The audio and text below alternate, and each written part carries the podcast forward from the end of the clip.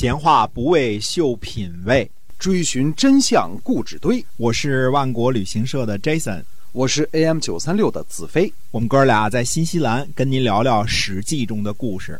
各位亲爱的听友们，大家好，欢迎呢收听我们的节目《史记》中的故事啊。我们这个是节目呢是由新西兰万国旅行社的 Jason 为您讲的。万国旅行社呢是新西兰本土的企业，已经有二十二年的历史了。在旅游方面，我们和做节目是一样啊，我们都是认真的。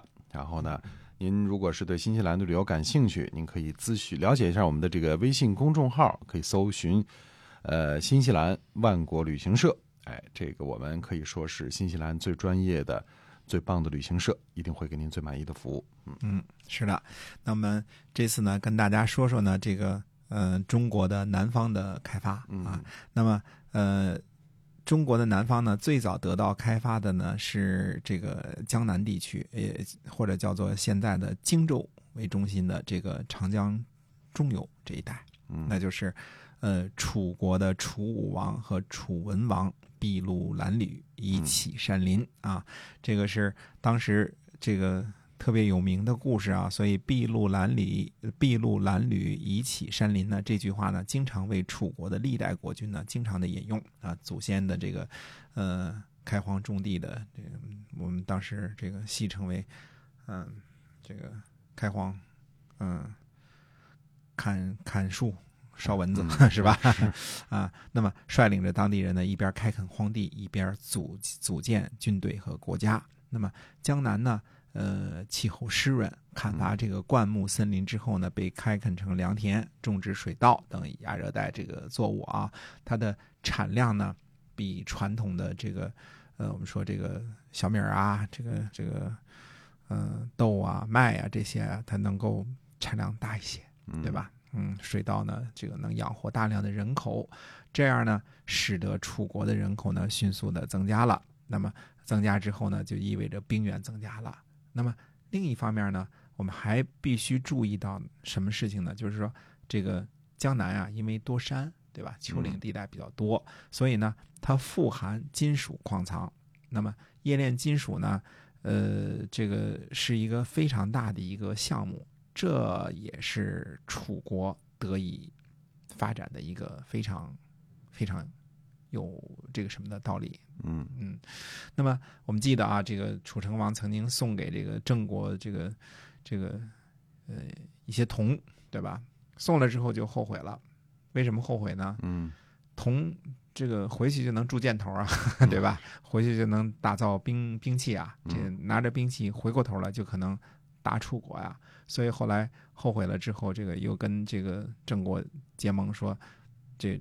铜是送给你了，但是只能用来铸钟，嗯，不能用来干别的啊。这个，呃，所以看当时呢，我们说这个为什么那个时期呢？春秋时期很多人都称作叫青铜时期。那么最主要的就是由于青铜器、青铜器的冶炼、青铜器的普遍使用，呃，促进了军事和生活两方面的这个这个。发展啊，那我们现在呢，只能从出土文物上看了。比如说，现在有名的像这个，呃，我们说编钟，对吧？这个呃，出土了很多这个呃诸侯的器皿呐，什么这些，还有编钟，对吧？这是乐器。那礼乐制度我们不知道了，失传了。但是正经的这个编钟这个乐器，我们看到了，对吧？呃，工商角徵羽，我们也不知道怎么回事了。但是我们看到正经的这个这个乐器在这儿了。嗯，那么。这个金属的这个开发和楚国的兴起是非常非常有关系的啊！如果楚国没有这个好好很好的这个这个发掘这个金属矿藏，然后这个冶炼金属的话呢，那是不可能有那么强大的这个兵力，然后跟晋国呢争雄的。那么在春秋时期，就从楚武王、楚文王那时候，所谓的南方。中国的南方才得到开发，在此之前呢，只是当时最早人们认为最适于人类居住的，那包括陕西、山西、河南、这个山东，啊这些个部分，安徽啊，这些才是所谓的中原地区老牌的这些个国家所在的地方，老牌国家都占据的非常好的地理位置啊。那么楚国呢，开发了这个南方之后呢，又有了又有了兵器，所以。楚成王动不动就说他们家几件这个破衣甲，对吧？哎拿这几个破衣甲说事儿，嗯实际上这几个破衣甲呢是呃不是破衣甲啊，是个 兵备非常的强啊。对，这个是呢，呃，我们说，呃，是楚国得以发展的一个主要的原因啊。那么，我们其实再说一下呢，就是说一下这个中国东南部的开发，也就是现在我们说以江苏和浙江、安徽南部这这块儿这个开发啊，嗯这个开发呢，实际上是应该在这个春秋的呃晚期了啊。我们说这部分呢，我们从吴太伯那时候开始算呢，吴太伯就被拥立为王了。但是经济、文化、军事各方面的发展呢，都跟这个这个周王室领导下的周原中原诸侯呢有天壤之别。嗯所以吴国呢一直是处于这个比较落后的这种状态。嗯那么，呃，我们说虽然有一支被分分到了分封到了这个虞国啊，但是后来虞国又被晋献公给灭了啊。呃，有过跟王室短暂的接触，但是由于山高路远呢，基本上就特别荒蛮了。一直到我们讲到说春秋第一大美人儿，最后呢导致这个夏姬啊，导致这个这个楚国呢杀了这个杀了申公吴臣的同族，然后呢申公吴臣呢才向晋国呢献计，说要联合吴国。嗯那么这个时候呢，吴国才得到真正的发展。那么说，吴国经济发展和军事发展的这个这个动力呢，其实跟楚国特别的相像，呃，有丰富的这个农业资源，对吧？因为江苏这个大家都知道啊，好地方啊，这个嗯、种稻子啊，这个鱼米之乡啊。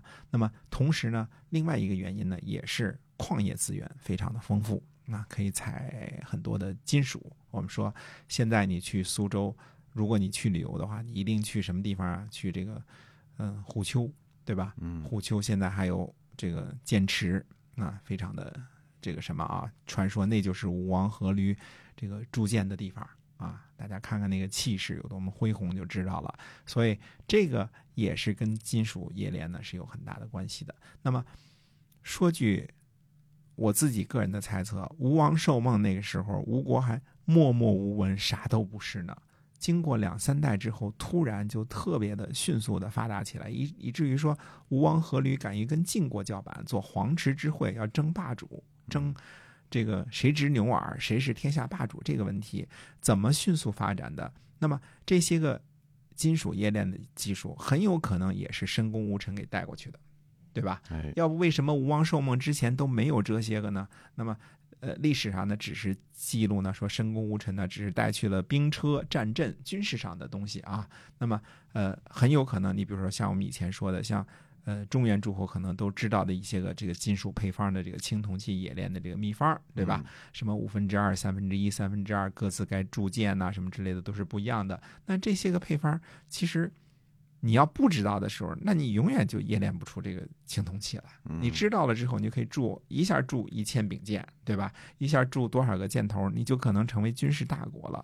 所以，这个江苏这个部分的开发呢，实际上，呃，江南地区的这个开发呢，是等于是东部这部分的开发，那是在春秋晚期形成的。我们说啊，这个所有的讲的这些个历史呢，我们看呢，实际上南方呢经济开发了之后呢，实际上它比原来的所谓的呃黄河流域和淮河流域呢，更有一些个呃巨大的先天上的优势哎啊。因为什么呢？这个水稻种植量，这个这是一个大的问题啊。嗯哎，因为南方呢相对来说比较富庶，气候比较温暖，所以嗯物产呢比较丰富啊、再加上能够这个冶炼金属的话呢，那所以整个的经济发达呢也都比较快。嗯那中国的南方的开发呢，基本上我们可以简单的说，就是中部的湖南、湖北这块儿为中心的是楚国，呃，在春秋早期开始就开发的。嗯那么，嗯、东南沿海呢，吴越这一方面呢，是在春秋晚期才开发的。那么，呃，吴国呢，呃，兴起的很快，呃这个衰落的也很快，没有在历史上呢留下什么太多的这个记录啊。但是从那儿之后呢，呃，发展速度就非常快了，因为你直到，呃，我们说到了战国时期，到了秦汉的时候，呃，包括广东啊、广西啊，嗯这个，呃，包括这个呃闽粤啊，就是我们说的福建啊这些地方也都开发了对所以这个开发的速度呢，还是一步一步的，还是开发的非常的快的。嗯那么，呃，这次呢，讲一讲这个中国南方的这个开发的这个问题啊，是在春秋时期呢形成的，也算是在这个春秋时期的一个事情。